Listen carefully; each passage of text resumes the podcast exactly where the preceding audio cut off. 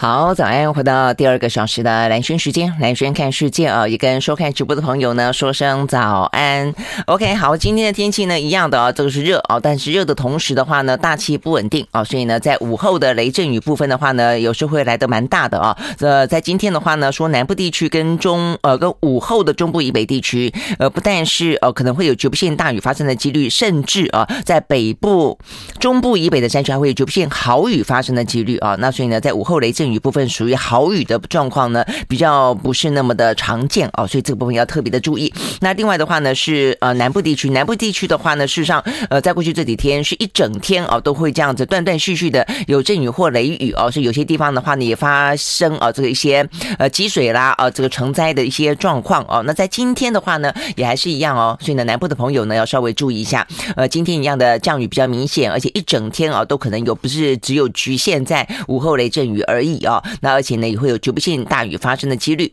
好，所以呢这个部分是南部的朋友要稍微注意的。那中部以北的话呢，就要特别注意在山区啊，可能午后就不要尽量不要靠近了啊，因为可能还会有呢这个豪雨发生的几率。好，所以呢在今天的话呢，气象局清晨还针对两个离岛呢发布了呃大雨的特报，包括金门跟马祖。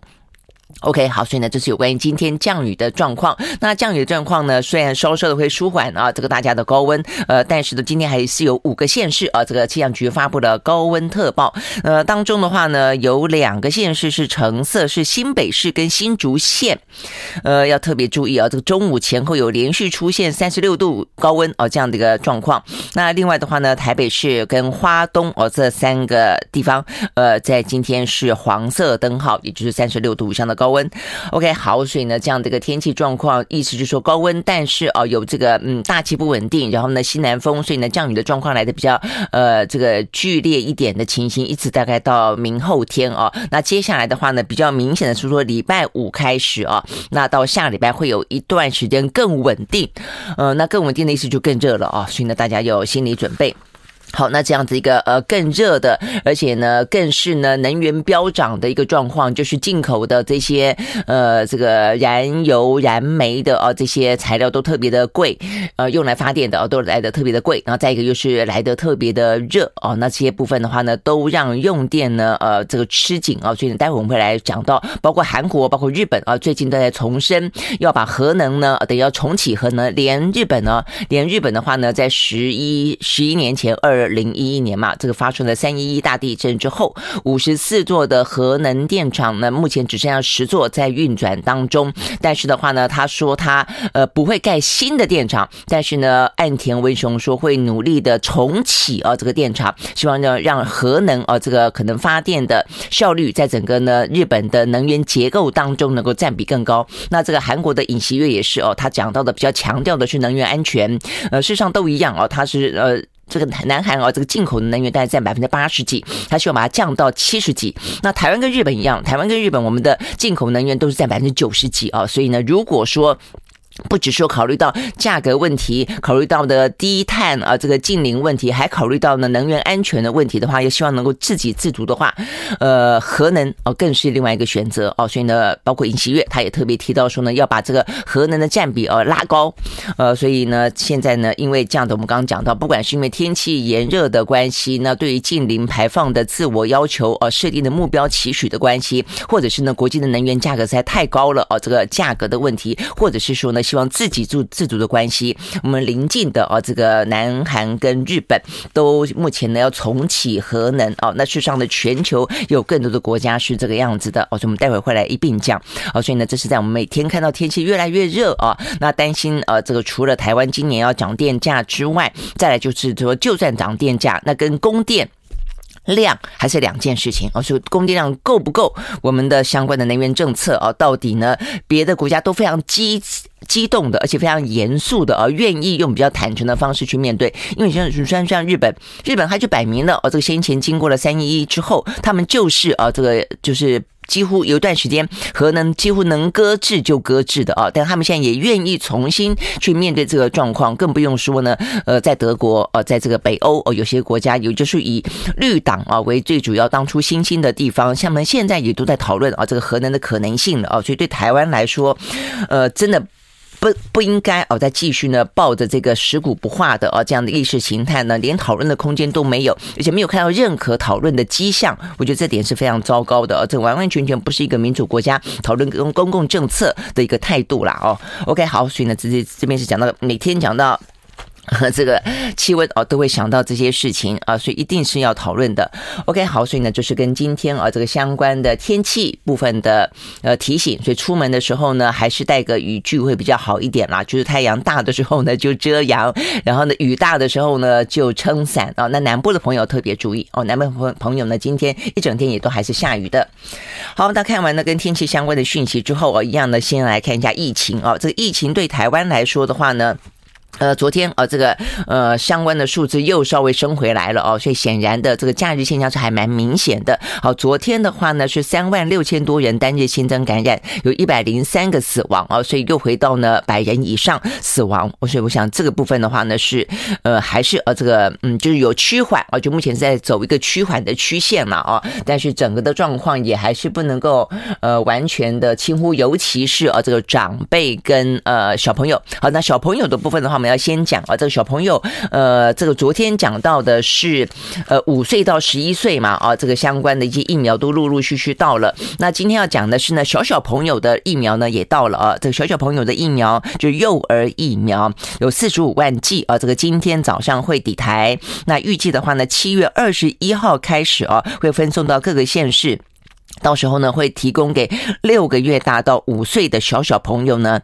来接种，OK，好，所以的这个部分呢，要稍微注意一下啊，家里有小小朋友的，呃，特别的哦，要注意这个时间点。呃，如果呢，这个医生啊没有任何的其他的哦，这个不好的建议的话呢，事实上呢，呃，施打啊，这个事实上呃，对于预防或是预防重症啊是有帮助的，因为现在小小朋友啊，这个相关的，不管是脑炎啦啊，不管是这个其他的什么并发的肺炎啦等等啊，呃，都是有这样的一个状况，还有包括 Miss C 嘛啊，好，所以呢，这部分是有关于疫苗的施打提醒啊，那。再来的话呢，就是对于台湾来说的话呢，当然就讲到说，现在这个呃相关的呃入境啊，是不是呢要在呃放宽啊？因为全球的话呢，呃都还是走向放宽啊。对我们台湾来说的话呢，相对来说是偏严。那昨天的陈时中说。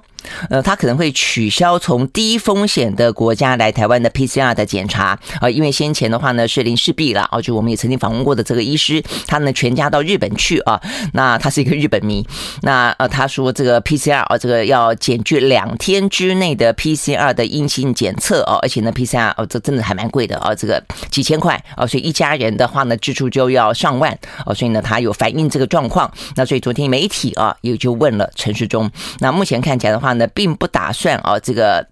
取消有关于 PCR，因为呢，也有这个专家建议，比方说黄立明，他就说是不是用快筛来取代 PCR，就是连入境都这个样子。我们在国内已经这个样子了嘛，哦，那他是建议说是不是从连入境都这个样子？好，但是呢，陈志忠他表示哦，不打算这样子用快筛来取代 PCR，他认为呢，两天之内的阴性报告还是需要的。但是如果从低风险国家来台湾的，很可能就可以不要做 PCR。好，那但是低风险国家。是哪些呢？我们这个低风险国家定义，我刚看了一下，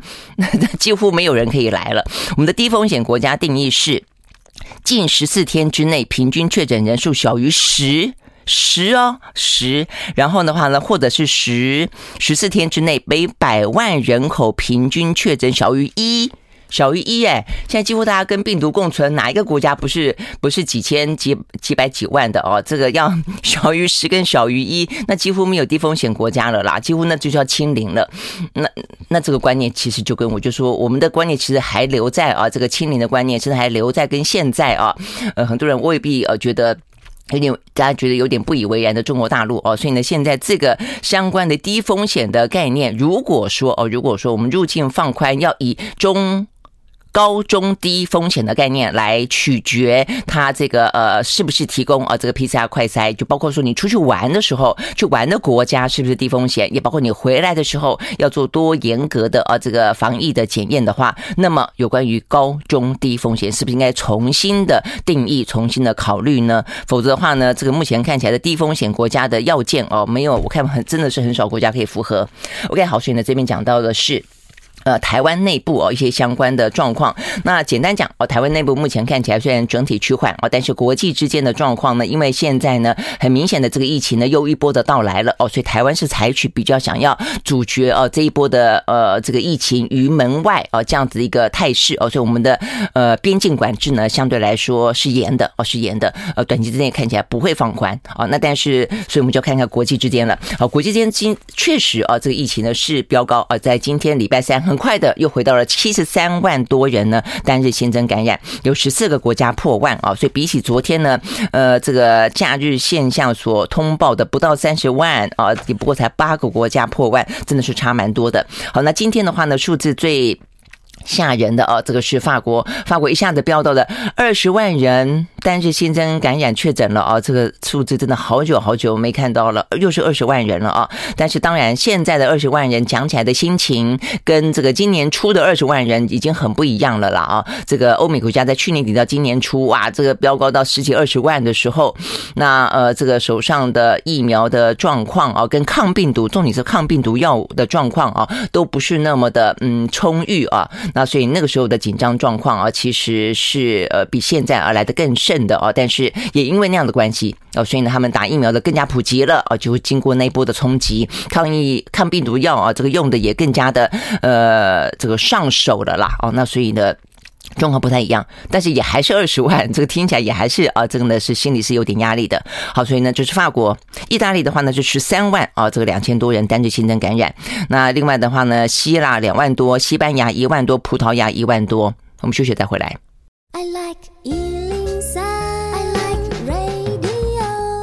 回到兰萱时间啊，那这个欧美哦，这个相关的疫情目前看起来的话呢，是真的啊，蛮呃明显的这个全面性的回升啊。所以我们刚刚讲的欧洲虽然是五个国家啊，这个破万，上个礼拜的话呢，那也到了这个七八个国家。重点在于说呢，呃，零零星星的，在大家开始往上啊，这个整体来看的话呢，呃，数字飙高的情形还蛮明显的。比方说，呃，在今天的话呢，我们刚讲到希腊、西班牙、葡萄牙破万嘛啊，呃，奥地利哦，虽然九千多，也还是已经九千多了，像瑞士啦、荷兰啦。都是那种五六千、七八千的啊，所以呢，等于是呃，从原本的啊，这个都相对来说非常平和的，就我们今天讲到的零零星星，可能数百个、呃，数千个，这个数千可能是一两千哦，但现在的话呢，呃，五六七八千啊，那破万的啊，甚至我们刚刚讲二十万的啊，这个越来越多。好，所以呢，这个是目前呢，呃，这个呃，欧洲相关的状况。那美洲部分的话呢，在今天数字也是一样，这个巴西呢是七万四千多人单日新增感染，它的死亡人数单日哦是三百二十八。那美国的话呢？那是一万九千多人呢，单日新增感染，它死亡人数呢也有一百一十。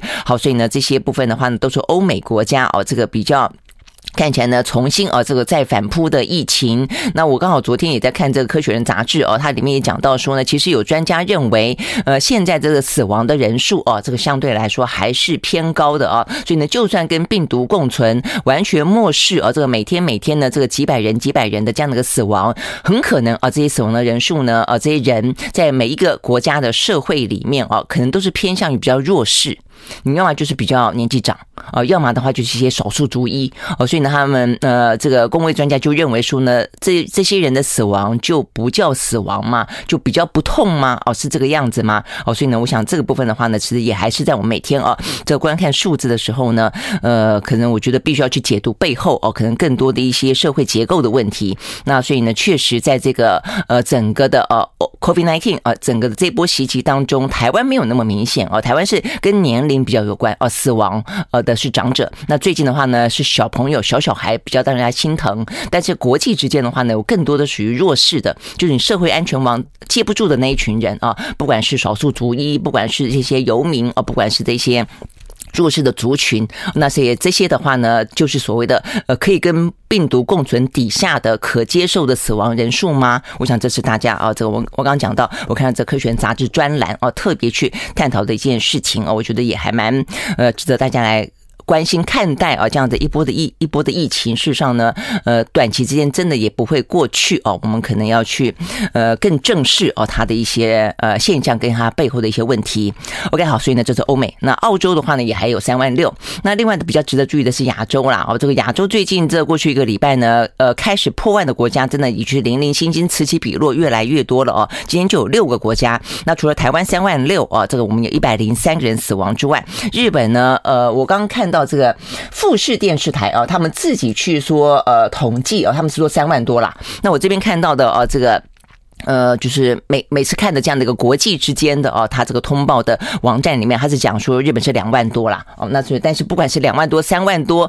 都很高哦，所以如果说依照日本自己的富士新闻网自行统计哦，到这个昨天下午两呃五点多为止哦，他是说至少增加了三万两千多例的哦这个确诊病例的话呢，这真的是呃速度非常的快啊，那所以呢这个部分包括了像是东京哦，东京也是一样五千多人单日。新增确诊啊，所以呢，蛮大幅度的哦，这个增加的。那除了东京之外的话呢，现在也往外扩散了，大阪也是增加了四千多。呃，另外的话，爱媛县，然后呃，这个什么熊本县啊，这个。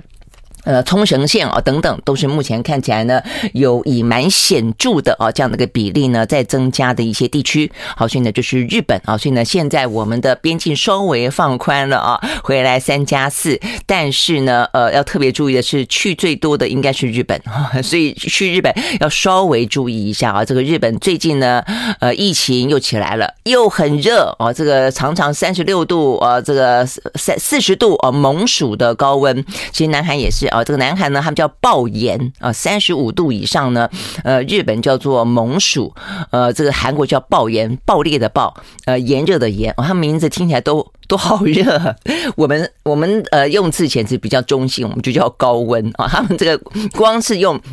这个字句啊，这个文文字看起来就好热，好，所以呢，呃，就是要稍微注意哦，因为我们刚刚讲到的稍微注意，不只是去日本玩，很多人喜欢去南韩玩啊。那韩国的话呢，这几天也飙高了哦，他今天单日新增一万八哦，所以数字也很高。好，那当然你说台湾三万六，谁比较高？呃。都高啦，啊，都高，而且呢，比较不一样的是啊，这个我们现在呃，我们的主要的病毒株还是 BA 点二嘛，但是他们现在的话呢，开始流行都是 BA 点四、BA 点五喽，哦，所以呢，我们现在担心是带进来的是另外的病毒株啦。那我想这个部分是不一样的啊，所以呢，你有些人就就算说啊，我反正我染疫了没关系，那你这边染了 BA 点二，你出去出去来那个 BA 点五回来还是不一样的啊。那 OK，所以呢，这边讲到是。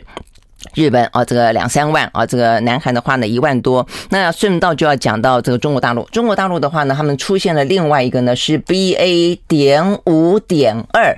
就 BA 点五的分支哦，所以呢，等于是它再再去呃亚病毒它再分啊，那所以这个部分都出现在西安，所以目前看起来的话呢，呃，这个西安说短短的几天之内啊，他们呢出现了几十个，呃，目前看到这个数字啊，说大概有十八个啊，三天之内十八个感染的病例，但他们因为都是。走比较清零路线嘛，尤其我们刚刚讲到它是 BA 点五点二，所以他们比较紧张，所以整个的西安目前正式宣布进行一个礼呃一个礼拜七天的封控啊，所以呢要掌握一下这个状况。那目前的话呢，他们说这个 BA 点五的分支啊，比起目前的 BA 点二或者 BA 点二的分支都来的传播力更强，传播速度更快，有更强的免疫逃脱的能力。好，那所以呢这个部分。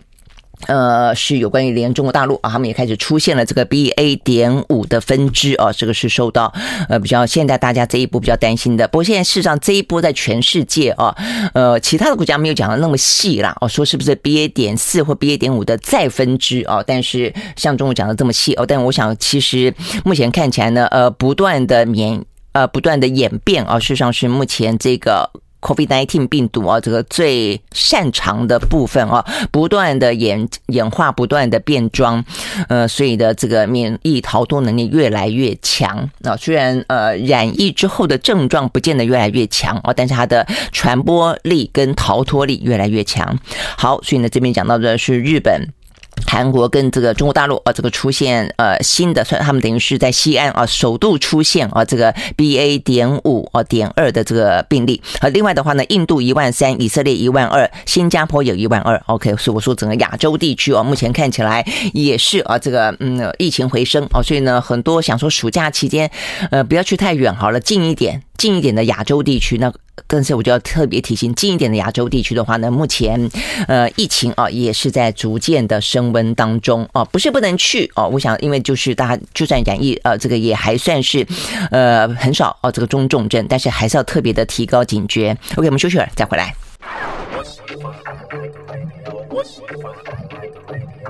好，回到蓝轩时间啊，OK，好，所以呢，在整个心情心情上之外，我觉得在这个做法上面来说的话呢，怎么样跟病毒共存啊？这、呃，目前对于全球的疫情也要有所掌握哦，但掌握的同时啊，呃，真的要放松一些心情啦，否则的话日子真的会非常的难过哦。所以呢，对于呃台湾来说的话呢，这个防疫的措施跟这个边境的呃松绑与否啊，我觉得也是要呃很慎重去去考量哦。那否则的话呢，呃，现在目前是担心说呃这个一波进来，万一疫情啊这。这波还没下去，然后又一波上来，那等等于是绵绵不绝啊，这个波波相连到天边，到年底的感觉了。但是呢，呃。但是如果说这么严的话啊，这个对于一些经济啊，对于对于大家一些日常生活的影响，真的也还是大的啊。那所以呢，中中间怎么样拿捏，我觉得真的是还蛮重要，是让每一个个人也都是在尽可能的去做一些调节嘛啊。呃，越早能够调节适应啊，我觉得代表就是所谓的韧性啊，不管是韧性企业啊，韧性的个人，韧性的国家啊。我想为什么我们台湾的这个防疫的成绩啊，现在在国际之间呢，每次的排名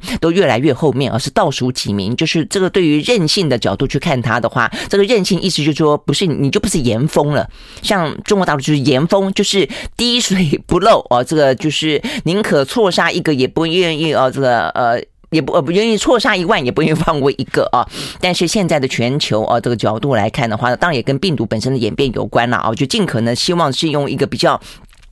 弹性的、开放的一个任性的态度去面对啊，那你越能够去遭遇挫折，也代表这个人韧性越强嘛啊。那如果说你的方式是通通把门窗都关起来，嗯、这个在呃温室里的花朵到底有没有韧性啊？我觉得这个是另外一件呃这个蛮大的问号的啊。所以我觉得我们该怎么去面对这件事情？呃，我们的呃政府啊，可能要用更。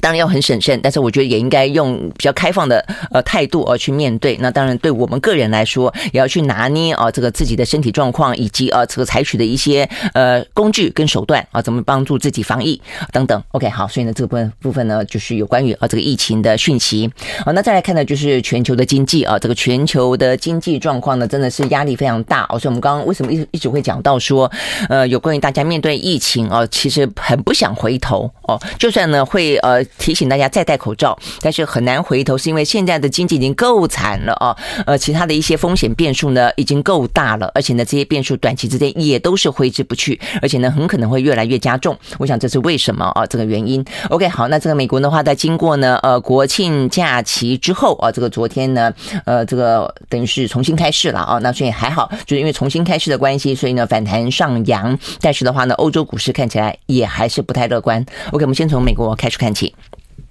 好，在美国的话呢，呃，四大指数当中，道琼是下跌的，跌了一百二十九点四四点，收在三万零九百六十七点八二点，跌幅是百分之零点四二。纳斯达克指数涨，涨了一百九十四点三九点，收在一万一千三百二十二点二四点，涨幅是百分之一点七五。S&P 五百呢上涨百分之零点一六，另外呢，费城半导体涨了百分之零点七八。好，所以呢，这是涨多跌少的美国股市。好，那欧洲的话呢，三大指数呢都是下跌。跌，德国呢跌了百分之两二点九一，英国跌了百分之二点八六，法国跌了百分之二点六八。OK，好，那这个嗯，欧美股市事实上呢，这个道琼是下跌的了。那这个整个的下跌，我想整个的气氛了啊，目前要这样说的就是说呢，呃，通膨依旧。然后呢，对于打通膨，因此呢导致的呃就是不断的升息，然后呢货币紧缩，呃，然后的话呢就是造成了可能经济衰退呃的讯息。包括我们讲到前几天啊，这个美国的话呢，呃，这个是亚特兰大哦，他们这边呃的联准会的 GDP Now 所公布的啊这个预测啊，这个 GDP 第二季很可能会萎缩百分之二点一啊，所以呢第一季是一点六了，所以呢就是很可能会达到啊所谓的经济衰退这件事情。情呃，确实啊，这个在整个市场上空哦，这个呃压的哦，这个大家还蛮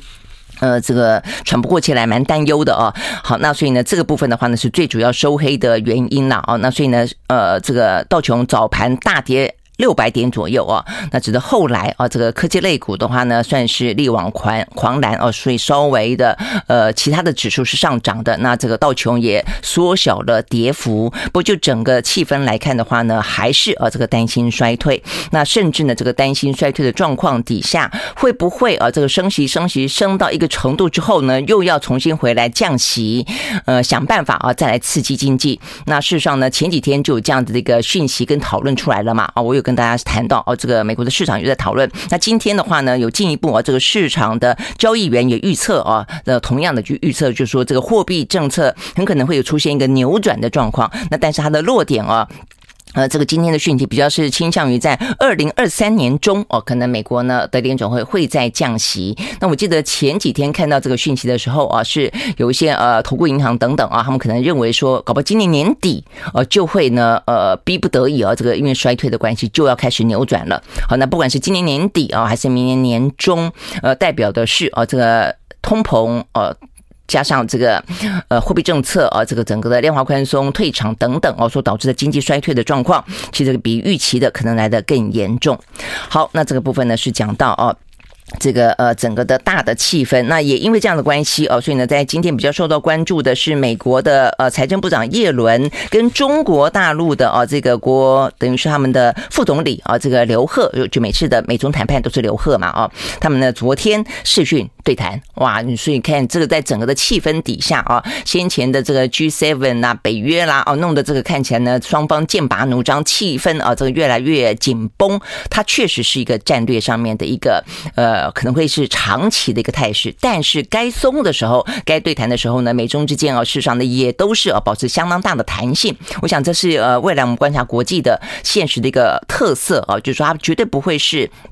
呃，这个铜墙铜墙铁壁啊，这个滴水不漏的啊，所以这个中间怎么样子维持弹性，怎么样争取自己最大的利益，硬中有软，软中有硬。哦我觉得这是美中哦所展现出来的哦，大家要看得懂的部分哦，所以对台湾来说，真的也是哦，不要一路的跟着别人走，撞到别人的屁股了，别人停下来你都还不知道哦。那 OK，所以呢，这个美中之间哦，他们昨天呢进行了视讯的谈话，那最主要就是针对通膨的问题。我们今天也讲到了，呃，拜登积极的必须要在十一月的其中选举以前处理这个非常棘手、非常头痛哦，人民怨声载道的物价问题。那所以呢，他在有关于要这个呃取消或是放宽啊降低对中关税这件事情呢，等于双方啊这个面对面的进行事实当中讨论了。OK，讨论完了之后呢，我们像先讲台面上了啊，这个双方说他们进行了坦率且具有实质性的对谈。通常会讲到坦率，呃，尤其中方的用语，坦率就代表双方有不同的意见啊，所以叫做坦率。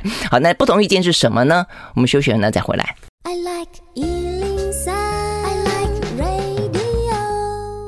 好，回到蓝轩时间啊，所以我们刚刚讲到说呢，这个全球啊，这个目前呢，呃，陷入啊这个通通货膨胀的危机之后的话呢，又因为啊这个升息的关系，而各个国家的央行都升息，所以呢，又现在卷入了一个呢可能会经济衰退呃严重的忧虑当中啊。那所以呢，在这样的状况底下的话呢，昨天啊，美国的财政部长耶伦啊视讯了中国的副总理啊这个刘鹤。那会后的话呢，呃，我们刚刚讲说他们各说各话的部分啊，这个耶伦的话呢，再次强调啊，这个对于中国大陆呢这个不公平、非市场。经济行为呃，表达了严重的关切啊，所以呢，意思就是说，我们我们讲过啊，这个市场准入啦啊，整个不公就是补贴啦啊，优惠啦等等啊，都让这个竞争当中的话呢，事实上是一个不公平的现象。但是中方也觉得，那你也不公平啊，所以呢，他用就是呃，中方表达的比较多的就是说，美方呃，对于呃这个中国呃强加啊一些呢关税跟一些制裁啊，事实上呢，对一些不同的企业来说也是不公平啊，就是你对其他的企业有国家的企业有这个样子吗？啊，为什么独独对中国的企业等等啊？那所以事实上确实啊，这个中呃美国对于中国很多企业啊，我们今天也讲到什么 TikTok 啦等等，又是要求他们要提供一些相关的资料，否则的话呢？呃，就是希望哦，大家呢都不要跟他们做生意，这样子的一些状况啊，也还是呃，这个在目前呃，等于是这段时间以来了啊，尤其是这个俄乌战争以来啊，大家焦点可能放在俄乌战争，但是这个相关的部分，其实呢，美方的态度一直没有放松啊。好，那所以呢，这是中方啊强调去表达的部分。那所以呢，双方看起来呢各说各话，但是对于他们双方来看的话，目前这个态势了啊，我觉得有对话就是一件好事，而且有对话。话的话呢，代表的是我我想啊，应该这个拜登是还是一样会宣布啊，就因为有宣布的必要哦，所以才会去进行沟通嘛。那沟通的话呢，各自表达立场，然后的话呢，对于。拜登来说，他也呃，这个对双方来说都会对各自的内部有所交代了哦。好，但是的话呢，就要重点在于说，那幅度有多大了哦？那目前看到这个最新的消息是，呃，这个美国哦，他们应该就是对中国大陆会呃这个减轻呃若干的关税，但是中间的呃整个的涵盖的呃量大概只会大概高到达一百亿啊这个美金左右。那呃，在过去的话呢，他们的嗯从呃，这个川普以来了啊，这个他们的对于呃中方的呃关税啊，它是金额高达了三千三千万，哎，三千万，三千万哦。那所以呢，这个部分的话呢，呃，对于美国来说哦，他们他们现在，喂，我刚看到这个数字是说会给只有一百，那是一百亿嘛，一百亿三千亿，不对。哦，所以我待会确定了数字再再跟大家说，就是它的比例啊，含就是在整个呃，在过去这些年里以来啊，这个对于中方哦所这个。呃，客关税的呃，这个总额实际上是蛮多的。那这一次，呃，拜登他会呃这个稍微调降的这个比例呢，其实占比并不高，大概是这个样子。我待会找到数字再来跟大家说。好，所以呢，这个部分呢是在今天呃，这个比较受到关注的，就是美国怎么样因应啊这个相关的通膨飙涨啊，想要让这样子的一个压力啊可以呢减少一些啊。不过市场上面对于呢这个拜登的做法的一些期待啊，呃，他们说呃，如果说啦，就需要我们刚。刚讲的，如果说你的范围只限于一些什么呃服装啦，呃一些什么学校用品啦，那显然的呃，这个其实呃。不会有造成太大的呃效果，实际上可能就一些呃适度的，他们形容说这叫适度的呃可能会有一些影响吧，但是这个影响可能不会到那么的大啊，就是说等于说真正去呃解决通膨的危机的话呢，可能有点杯水车薪的意思啦。OK，好，所以呢这个部分的话呢是呃有关于美中之间，但毕竟啊这个是在这一连串的啊这个俄乌啦啊这个地缘政治啦等等的情势之后啊，这个等于是双方的经济呃经济部门啊这个。重新开始进行对话哦，所以呢，有对话总比没有对话好。OK，好，所以呢，这个部分是这个样子。那再来的话呢，就是我们刚刚讲到的哦，有关于呢这个核能的问题了。核能的问题的话呢，事实上也就是在全球目前呢呃危机当中，呃这个危机当中，通膨是一个危机啊。那这个能源的价格上涨是另外一个危机。那呃除了价格上涨之外的话呢，其实你看啊，这个像德国，它因为呢把那么大的比例啊，在整个的能源结构的目标上。呃，拉高到了这个天然气百分之六十，结果造成了这一波你预期不到的俄乌战争，造成它的整个能源安全突然间遭受遭受到重挫啊。那这个德国是最鲜明的，更不用讲其他的国家上也是什么匈牙利啦、意大利啊等等。好，所以因为这样子的关系。南韩啊，南韩的话呢，在昨天呃国务会议当中正式拟定新的能源政策方向。好，他们把这个新的能源政策方向，等于是目前全球都出现了另外一个新的拐点，或者站在这个拐点上呢，开始再重新进行讨论。那就是呢，重新呢望向了核能，把核能这个干净的呃相对来说的话呢，可以自我掌控的，而且价格比较低的能源列为他们最主要呢呃这个纳入啊，这个重新纳入。能源的架构当中，好，所以呢，南韩他们决定在二零三零年前把核能发电的占比提升到百分之三十以上。OK，好，所以呢，对于。呃，男孩来说，他本来事实上占比就有还还有百分之呃二十七，那 OK，去年事实上二十七，先前更低啊，所以等于是去年拉高到了百百分之二十七，现在打算呢在二零三零年再拉高到百分之三十。那我们呢是相反啊，我们是在二零二五年就希望呢把核能占比归到零啊，所以呢等于是三年后就要零。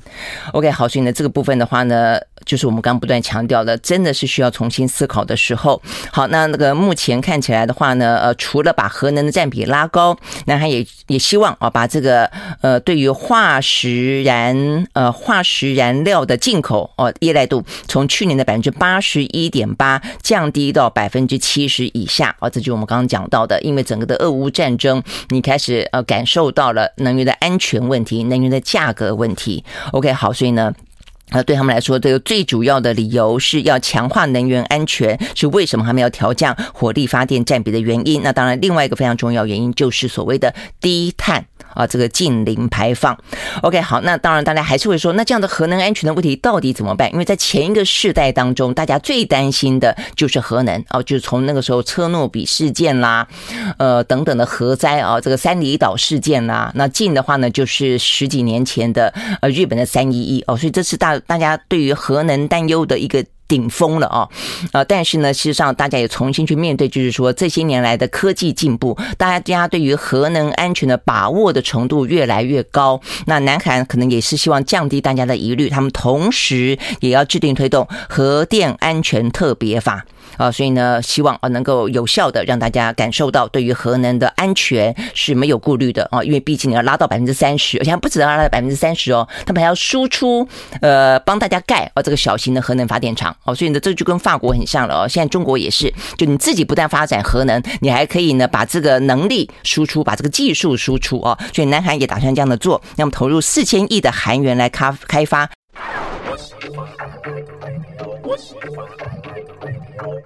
好，回到蓝轩时间啊，那我要先插播一下啊，个这个刚刚这个数字找到了啊，这个我刚刚讲的没错啊，事实上呢，呃，美国总统拜登只考虑呢，对于价值一千亿美金的这个中国商品呢来取消关税。那先前的话呢，从川普以来的话呢是三千亿，呃，这样的一个呃总额啊，那所以的话呢，事实上这个当中大概就占了。嗯，三十分之一啊，大概这个样子。因为我桌上的资料实在太多了，如果是有看视讯的朋友就会知道，我桌上的话啊一大堆报纸，一大堆啊这个纸，然后的话呢，呃，往往电脑上面呢开了十几个啊这个呃这个呃网页啊，所以呢一时之间在哪里看到的，一时之间啊有时候会找不到。OK，好，所以呢呃确认一下啊，所以呢这次拜登。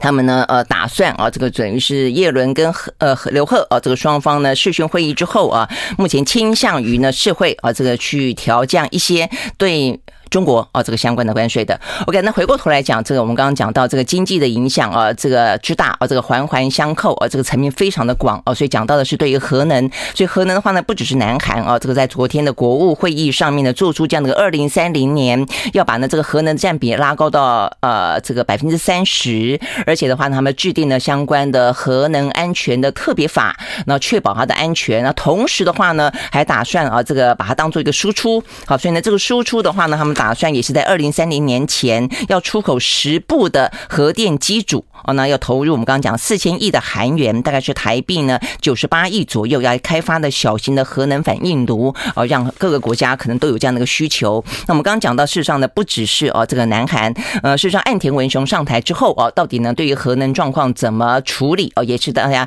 也是备受关注的。尤其最近这几天啊，日本也是热到爆嘛啊，那所以呢，这个岸田昨天前两天还在特别讲，他说呢。因为实在太热了啊，所以他并不期待大家在日本啊，这个国民在今年夏天非得节能不可哦，他觉得这有点强人所难，因为实在是很热。那所以当你非得要用能源的时候，该怎么办？所以呢，他就说呢，呃，他觉得中暑也是一个也是一个大问题哦，所以他说我不希望人们呢过度的节能，好，所以他打算呢努力的重新启动现有的核电厂啊。那但是他特别强调，他不打算盖新的啊，但是还要启动现有的。那现有的话呢，事实上呢，呃，这个日本的在福岛事件之前是有五十四座的核电厂的，但是呢，在呃核就是三一一之后的话呢，就慢慢慢呃有些地方就停摆了，就就不再用了，所以只有只有十座在用当中。那所以呢，接下来是不是要陆陆续续的呢重新重启啊？那重启到什么程度不知道哦。但他们希望呢，整个核能的架构啊，呃，也是一样，二零三零年啊，跟这个男孩所设定的目标一样，他希望呢，从原本的呃百分之六左右。所以你看啊，这个呃，日本在三一过后，它的核能降比是一路降降降到蛮低的哦。这个是，但是再低也没有像我们说非核到归零了啊。那我们是期待归零，目前没有归零。哦，那他们的话呢，在一直到二零一九年还有百分之六，但他们希望接下来呢要拉高到百分之二十二。OK，好，所以我的意思就是说呢，就连日本在二零一一年的时候发生了三一一事件哦，但是他依旧的。勇敢的面对了时代的挑战，我觉得这是一个时代的挑战，因为每一个时代就每一个时代不同的碰到的问题，跟不同的文明的进展、科技的进步，那所以他会在每一个时代当中做出一个他们的最佳的组合跟更加的最佳的选择。你不能够一首歌。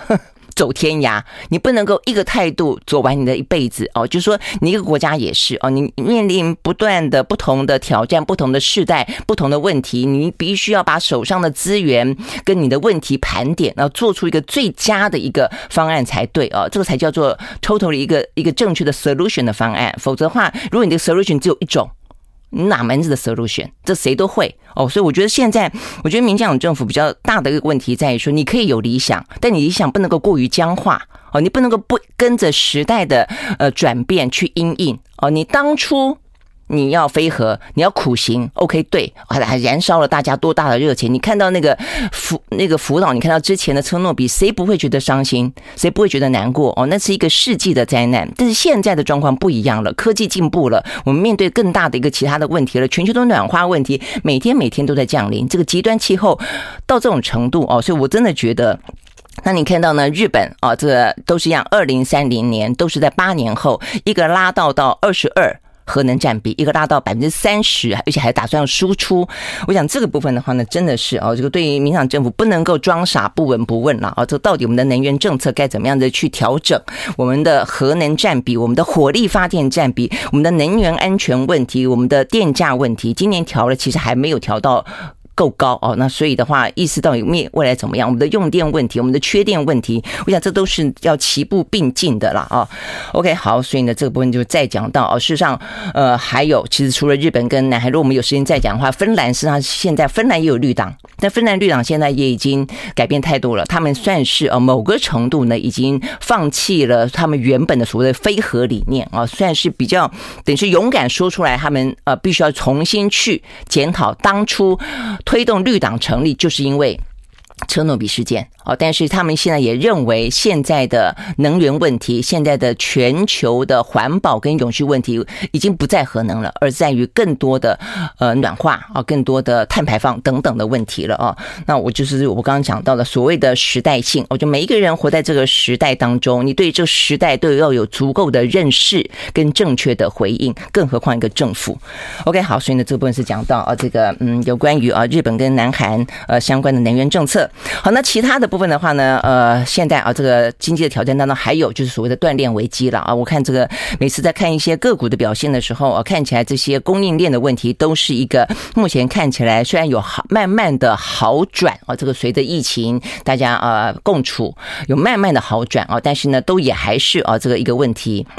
像昨天，呃，美国的国庆日的烟火有些地方没放，就是因为烟火没送到，这也就是供应链的问题啊，啊，所以你很难想象，连个放烟火，呃，都会啊，这个出现这样的状况啊。好，那这个呃，在今天看到也是一样，包括苹果啊，苹果的话呢，说他们呢，呃，目前说 iPhone 的平均交货期啊，还算是稳定在四天之内啊，但是呃，这个摩根大通的分析跟提醒说，这个 Mac 跟 Apple Watch 很可能呢会受到供应链限制影响最大。哦，所以呢，这个部分是他们的担忧。那除了像是苹果有这个方面的担忧，哦，这个交货时间是不是会呃准时如预期之外，特斯拉哦，特斯拉的话呢，呃，在昨天也传出来说，哦，这个是市场传出来说，未来几周当中，他们的中国厂。跟德国厂的部分的生产线说将要停工，嗯，那这个部分也可能也都都是跟一些供应链零组件等等都是有关系的啦啊，所以呢，他们在呃昨天啊，算是等于是第二季啊，这正式供货，呃，说呃供了个十百千万十万二十五万多辆啊，说结束了近两年来连续七季创新高的表现，哦，所以本来他们以前的话呢，呃，买的多。供都供不及，呃，后来呢，好不容易改善了，哦，所以又让这个特斯拉的整个的。表现呢，呃，往上扬，呃，但是这样的一个状况的话呢，又受到一些呃供应链，包括呢，呃，上海部分停工或者没有完全恢复的影响啊，所以呢，部分呃也还是呃这个受到了一些影响啊。不过虽然话这样说了哦，这个苹果跟特斯拉在昨天的股价都还是小涨的。OK 啊，那除了这个之外的话，我们刚刚有讲到啊，这个美中之间的呃战略对峙啊，跟越来越紧绷的态势啊，这个两大东西。东西集团，呃，在俄乌战争之后哦，看起来更加的啊这个紧绷，但是啊这个呃一方面是双方的财经部分有一些呃互通，但是呢，我说该呃禁止的呢也还是禁止啊。这边是一个荷兰的半导体的